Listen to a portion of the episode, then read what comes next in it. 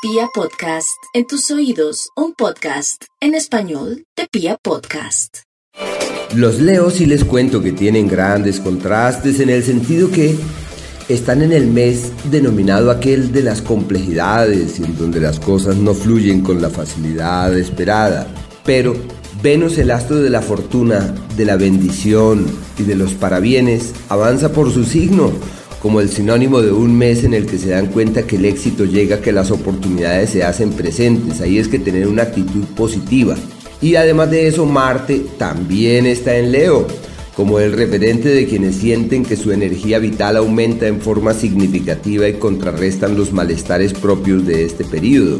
No pueden evitar llevar sobre sus hombros la carga familiar porque es posible que digan, caramba, todo me toca a mí, todo tengo que resolverlo y solucionarlo. Así que en lo económico, éxitos. En el amor, oportunidades y puertas abiertas hacia nuevas exploraciones. La salud de cuidado más que otra cosa los temas digestivos y estomacales.